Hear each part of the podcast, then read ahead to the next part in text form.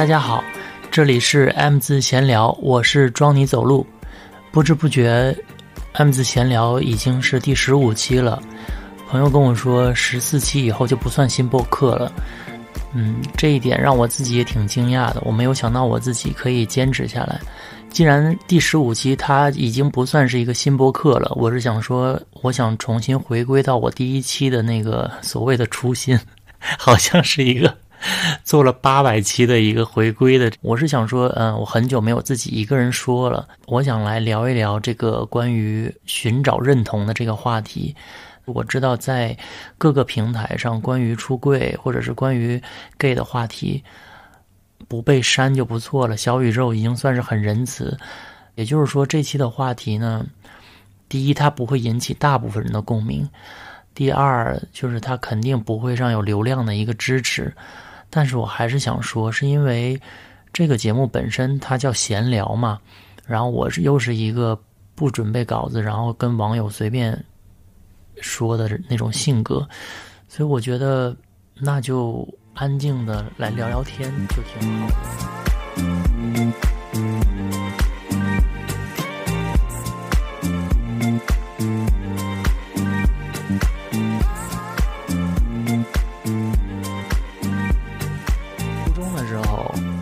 出柜，跟我的两个发小好朋友，嗯，他们两个都是女生，因为我一直发现，就是说女生。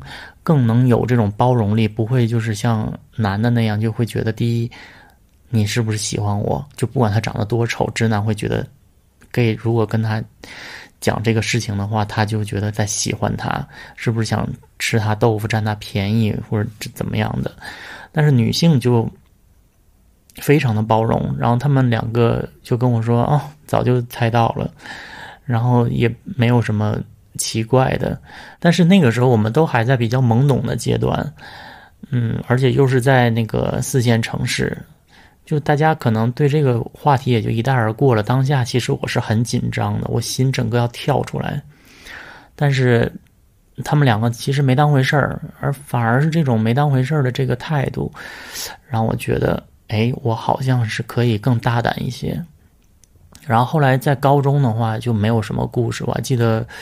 嗯，也谈了异地恋什么的，但是我跟身边的人就没有再说了。后来到了大学的时候，我还记得我在网上都是一种不承认的态度，就是说，如果网上有人问我说你是不是，我都会说不是，就是因为毕竟我在东北嘛，然后整个的大环境和当时那个年代和现在不一样。就是你还是有点羞于承认自己，甚至是有的时候你会反思为什么我是 gay。就像我一个好朋友，就是以前跟我做过节目的林碧炫，他说，他说八零后的 gay 一直是在自我抗争，就是说要不要承认自己身份的这么一个阶段来想事情。但是你看九零后、零零后的话，大家反而是在平权上面在做文章，不再纠结于。嗯，承承不承认这件事情上，所以我觉得还是挺有道理的。因为不同年代的 gay 他有不同的面貌。说远了，然后嗯，后来我也跟我妹妹有说，然后我妹妹就是当时她说，其实我挺失望的，因为在我的世界里就没有这个群体，所以他觉得不太嗯能接受。但是后来他又觉得那。接不接受我哥哥还是我哥哥，对我依然很好，所以他觉得慢慢的他也 OK 了，因为毕竟还是年轻人嘛，所以我就说女性的这个接受度更高一些。再后来我大学毕业去北京了，然后去北京以后，我发现有这么多同类，我就完全做自己了。我发现其实你身边有各种各样跟你差不多的人的时候，你就觉得你并不孤单。我这么讲不是因为比较书面，很。有勇气或者是很啊平权的东西，我只是觉得好像，当你见怪不怪的时候，你自己真的不会再苛责自己。然后我上班的时候，我都会大方的承认自己是 gay，因为我可能我所处的行业以前在服装和广告行业的话，大家都会接受度比较高，所以所以我讲这些事情呢，不是说希望年轻人就是啊，大家勇敢做自己，然后勇敢出柜。我真的不觉得，因为每个人的情况不一样，就是真的不是说，我觉得做自己这三个字在网上说的特别多，但是你真正做到的话，其实你要付出非常大的精力和勇气。我觉得不是每一个人他都他的实际情况都允许他做自己。所以我觉得，就算是隐藏或者不做自己也没什么，但是前提是你不要去骗婚呐，或者是伤害别人。就是如果你只是保护自己，不让自己受伤害，同时你没有伤害别人的话，我觉得是完全 OK 的。真正想讲的这个故事呢，其实是发生在去年，我跟我妈妈出柜这件事情。嗯，当时我也发微博了，还挺多人转发的，就是祝福我，替我开心。嗯，我觉得我。我比较顺利，是因为我的家庭因素，因为我父亲在我初中的时候就去世了，意外去世。然后我妈妈就是后来没有再结婚，但是她有一个男朋友。然后我觉得她本身是一个很相信爱情的女人，然后她没有再结婚，可能也是觉得好像人和人之间真的不太需要婚姻这件事情。然后他跟我说，他其实就是只是怕我。没有个伴儿，但是其实在我很小的时候，他有跟我说，他就是他曾经发现我跟男同学走的比较近，虽然那个男同学其实当时是我的小男朋友，我的同学。然后他说：“你跟他不会是同性恋吧？”我说：“你在说什么？神经病！”就是很躲闪，因为当时我还很小嘛，第一反应是逃避。他说：“哦，不是就好。”因为我以前很喜欢张国荣，但是后来发现他是同性恋以后，我就不喜欢他了。我觉得这个是违违反自然规律的。然后我当时我就已经知道我妈的态度，那我觉得我可能这辈子都没有必要再出柜了，因为，嗯，我觉得他命挺挺苦的。我父亲走了，然后他的父母，我妈妈的父母又很早就不在了。我觉得我妈这一生好像吃了太多苦，我没有必要再给她白上加金。所以我本来是打算这一辈子都不说的。去年的时候我在成都住嘛，有就是我跟我妈经常打电话，可是嗯，就是因为嗯我我没有跟她出柜这件事情，我觉得我一直在欺骗她，导致我不是特别想面对她。虽然我跟我妈妈关系挺好，但是每次在一起聊天啊，什么时候我可能会。就是潜意识的觉得我不许不想跟我妈聊太久，或者是嗯尽量躲避跟她长就是长久沟通的这个是这个机会，因为我觉得如果说多了，我可能会一冲动就忍不住跟她说了，但是我又因为前面的这个我说的原因，我又觉得没必要说。就就去年的时候，他也是闲聊的一个电话。我本来就可以觉得像日常一样报报平安呐，说说最近自己怎么样啊，就可以挂电话了。然后我跟他说：“我说我可能要回上海了。我说我在成都还挺孤单的。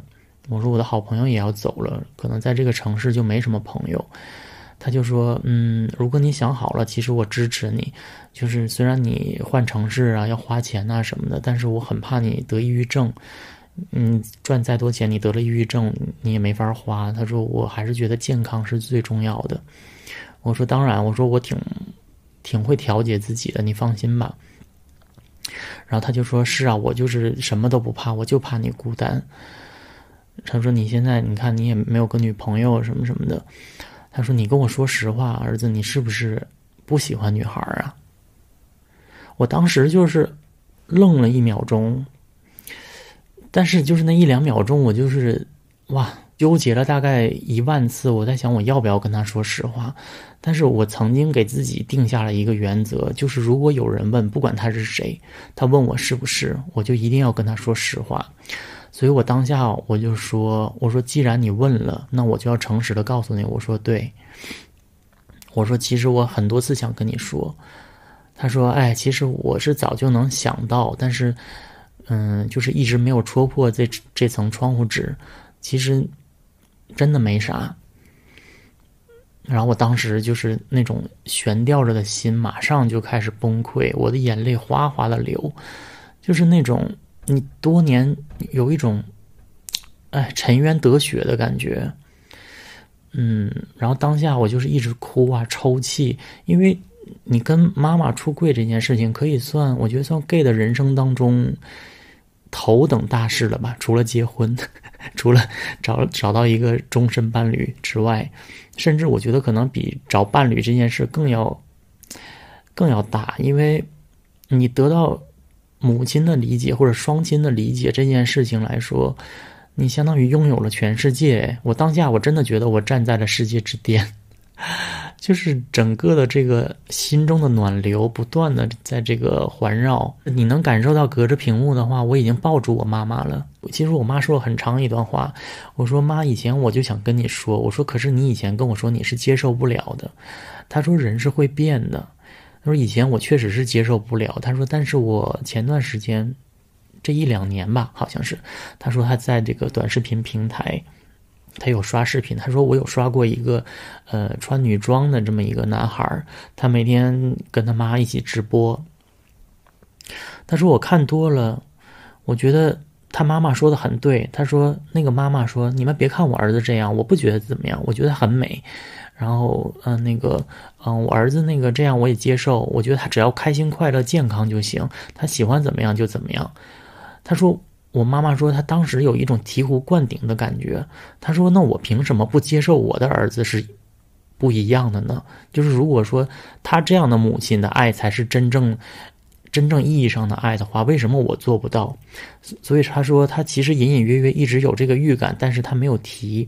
他也有一点，就是说，他说，我说实话，也有一点没有勇气面对。但是我现在觉得，真的一丁点儿都没什么。”他说：“你已经很优秀了。”以下是我妈夸我的话，不是我自己加的。就是说，因为妈妈肯定是觉得自己的孩子是优秀的嘛。她说：“你从小到大，你没有让我让我操过一点心，我是需要感谢你的。”他说：“我把你带到这个世界上来，其实让你吃了不少苦。你看你爸爸走以后，他说我也没有能力给你一个完整的家庭，所以我觉得，只要你开心快乐，真的都没什么，而且。”在后很后来，我又跟我妈聊过一次这件事情。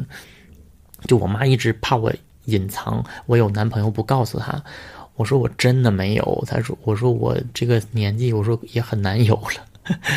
她说在健康的前提下哈，就是你哪怕找一个就是真的穿女装的男孩，只要你们是真诚相爱的，我完全接受，也并没有也并不觉得有什么。他说：“我只是怕你以后的路，比如说你回老家，然后跟你爷爷奶奶怎么交代，他们这一代的人可能接受不了。”他就跟我想了很多嘛，我就觉得作为一个四线城市的妇女，她也没有什么说文化，可能也就是初中毕业。但是我妈妈很爱看书，就是我没有想到她的这个精神层次已经来到这样的一个世界了。我当下就觉得，我经常。嗯，跟我妈妈交流，但是我还是没有到达到她的精神世界里最深层的一步。就是我发现我好像并没有很了解我妈妈，所以我当下就是哭的更惨，就是我有好多好多的这个情绪在心里头。嗯，如果从出柜的这个角度讲，我是非常顺利的，就是甚至是幸运的，就是不需要我自己啊埋线，嗯，做很多的铺垫。就是非常自然而然的在聊天当中说出来了，然后也没有特别大的反应，除了我自己哭了两个小时。我妈妈从头到尾语气平静温和，也没有任何的哭腔，就是很正常的一件事情，何必这么小题大做？何必憋了这么多年？他也觉得我挺辛苦的，所以我觉得这件事情对我的这个改变挺多的，而且。嗯，这件事情让我心中变得柔和了不少。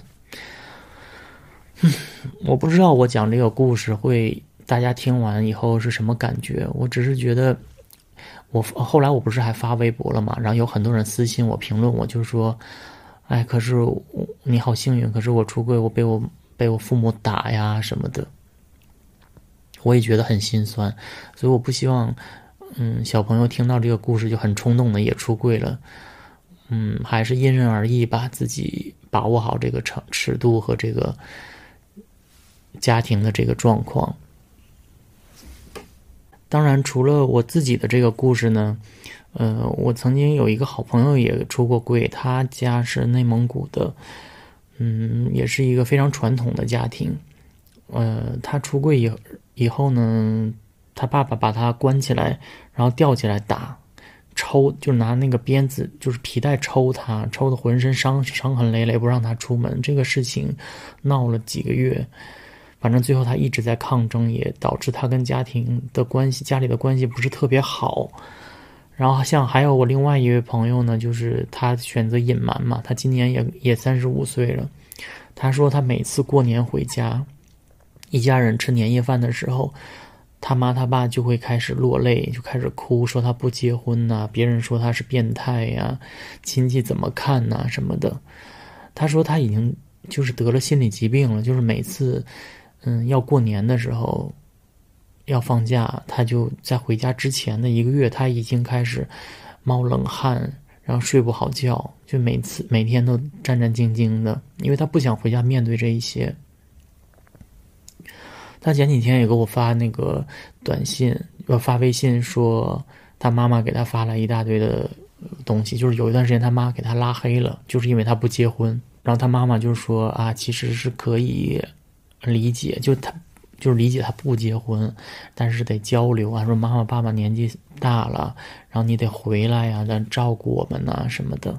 就你不结婚的话，那我们也得住一起什么什么的。他问我怎么办，我说那我冷漠的看待这件事情。我说我客观的说，这个其实就是一个怎么说呢苦肉计，因为你肯定先把你人给弄回来，然后再说。因为人和人之间天天在同一屋檐下，绝对会有很大的矛盾。在天天看你越来越大岁数了，可能到四十岁的时候，看你还在家待着，越看越烦，又得念又得哭。可能会有更多的这个逼婚的戏，我觉得大家都是在抗争的。就是你听过这么多抗争的故事以后，对于没有勇气出柜，特别是家庭比较传统，然后他依然在坚持自己，也没有骗婚的这么一个行为，我觉得其实，当然这是这是应该做的哈。就是说，不是说要你要面临面临这么多困难，你就得去找一个人怎么怎么样，就是得演个戏让你骗人什么的。但是我觉得其实也很可贵，就你还在坚持自己，你也没有选择去伤害别人，我觉得也是值得夸奖的吧。就当然，我还记得我之前对骗婚的人，我有写过一篇文章，然后就是来讽刺他们嘛，我招来了很多人的骂，就是那意思就是说。啊，那不然怎么办呢？那父母怎么怎么办之类的？我如果不找一个女的，那那个我父母年纪大了，不不跟我说这些东西，我一丁点儿的同理心都没有。因为我们所有人都在面临这样的困境，我们都是在中国的传统家庭长大，我们都是有双亲、有父母、有爷爷奶奶、七大姑八大姨，所有的人眼睁睁的看着你，但是有的人选择继续抗争。或者是独自忍耐，然后有的人走捷径，但是你却害了别人的一生。其实，我是真的很想讲一讲这个骗婚的话题，但是我还是希望能跟我的好朋友们一起来说吧。我自己我怕我不够客观，因为我的我最爱的一任男朋友他就是去骗婚了，所以当时也是这么分手的。我没有办法原谅这个行有这个行为的同类，我觉得跟我不是同一国的。我为什么要讲这些这这一段落呢？是我觉得，就是我希望很多，我不管是什么恋吧，什么性恋，就是其实我觉得，如果你把人当人看的话，你就知道，任何人，任何的这个性取向，他都是有好人有坏人的。可是网上总是这个要分对立面，你们同性恋就是怎么怎么样，你们异性恋就是怎么怎么样，反正就是大家一定要。哎，互相的这个吵架，然后攻击，我可能也是我我不再是小朋友了吧？我年轻的时候可能也是属于这一类的，但是现在我真的觉得好像没有什么可以吵的，就是合则来，不合则去，任何人都是，大家不在一个圈子里了，合不来了，那就那就。不见呢，就划过去或者拉黑不看就好了。一定要互相吵个你死我活，但其实谁也没有吵赢，也说服不了对方。其实我今天讲的好像不是特别有中心、有主题，但是就是也是觉得好像很久没有自己录了，都是跟朋友一起录。我觉得好像是可以在一个人在这种安静的夜晚，再聊一些有的没的。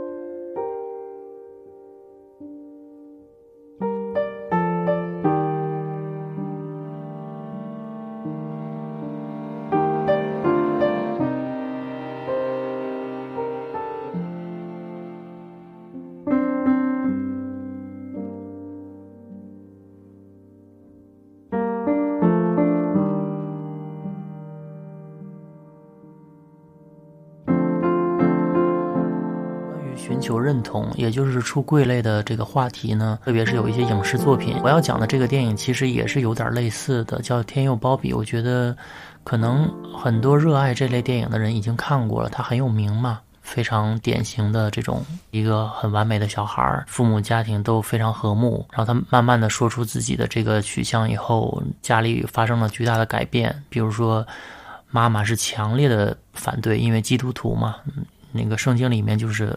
反对这个同性恋的这个行为，爸爸就是比较冷淡，他选择不去接触，也不去碰触这一块儿，选择跟他妈妈做所谓的这个拉锯战，然后给他妈妈寄这个书，就是告诉他你应该接受我，至少不是那个想象中的我。然后后来这个男孩反正也是因为他那个男朋友也去酒吧玩，跟别人勾搭呀或者怎么样的，然后他选选择自杀结束生命。他妈妈就是非常痛苦，但是一开始的反应依然是他不理解，不能明白为什么他选择不变回来。因为他一开始他还带他儿子去看心理医生啊，心理医生给他建议就是说你要跟父亲多待在一起，一起有家庭活动什么什么的，就是他找了各种理由，但就是不能承认说同性恋是一个意识形态，而不是说自我选择。在儿子走后呢？他去拿圣经去跟这个牧师去对峙，因为当时有一个这个电影里有一个牧师是支持彩虹的对峙，就是说，你看这个圣经里写了，男人和男人的交媾会怎么怎么样，就是一定要处死什么的。然后牧师就反问他，他说：“可是圣经里面也写了，如果你结婚当天不是处女的话，你要被带到父亲的屋子里被砸死。其实有很多东西。”圣经是反映当时的时代背景的，它用来描述当时的这个一些行为的，而且也并不是说一定要处死。神是爱世人的，不管你有多罪恶。这个母亲呢说：“那你你是在质疑圣经，质疑你的信仰吗？”然后神父说了：“你的信仰会在你质疑后变得更坚定。”豆瓣里有一个人说。孙海英夫妇真的应该去看看这个电影，看看你最欣赏的这个基督徒是怎么回应你这个话题的。后来，这个母亲在慢慢的，就比如说看他儿子的日记呀，接触更多的这个 gay 的父母，然后听他们讲自己孩子的故事以后，他慢慢接受这个电影到后半段，我几乎一直在哭，很能明白一个人要其实打开自己的思维。非常困难。我觉得，如果说打开思维和加引号更改性取向这两个事来对比的话，那当然是改改变一个思维要更简单。所以我才在前面说了那么多。我说关于这个骗婚的人。你没有做出任何的努力，你也没有，或者是说跟你父母来沟通，你只是来拿别人的这个命运来跟你一起遭受这个更可怕的未来。这个电影其实给我的感触是很深的，我很推荐大家一起去看一看这个类型的电影。最后这个包庇是自杀了吗？我还是提倡大家也不用说为了解决问题用特别极端的手段。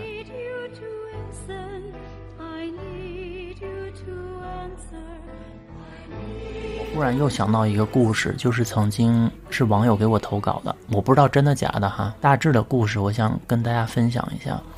她跟我说，她跟她男朋友在国外，他们两个人非常要好，因为在国外就是整个的这个大氛围会比较自由嘛，嗯，两个人经常在路上拥吻啊，手牵手逛街，根本就没有其他的异样的眼光，所以她觉得非常自在。两个人在一起一年多了，然后在圣诞前夕呢，他们也准备了礼物，两个人一起过圣诞，互送礼物啊，然后很甜蜜。结果有一天，就忽然的一天，可能也就是圣诞不久之后，她就找不到她男朋友了。大概有几个月的时间，就是完全查无此人。学校也说她退学了，打电话打不通。几经辗转，好像终于等到了一个电话，是她男朋友打来的。可能已经半年了，好像，他就说：“我们不能在一起了，我已经回国了。我父母发现了我在国外搞 gay 的事情，然后他们要求我立即退学。”把我抓回来，不让我出门。我已经被家里软禁了这么久，然后我现在也是偷偷给你打的电话，你也不要来找我就算了。这个网友呢，他就以为他是是骗人，但是他又忘不掉他，因为他每天都生活在痛苦之中。因为这种戛然而止的感情是最最难忘记的。他后来就找了一个机会回国了，然后去真的去找她。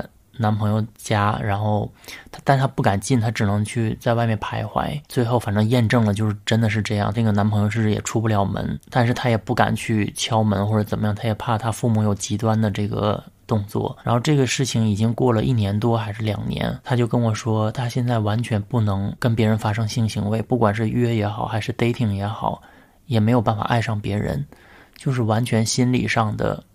阳痿了，所以我不知道，就是不被理解这件事情会造成一个人多大的伤害。这个故事当时让我非常的难受，就是原来有这么多人可能因为这么一件我看来没有那么惊天动地的事，但是对他整个人生的改变可能是彻很彻底的。虽然我今天也没有想煽情啊，或者是想给别人指明一个方向，但是我是觉得好像这件事情真的对。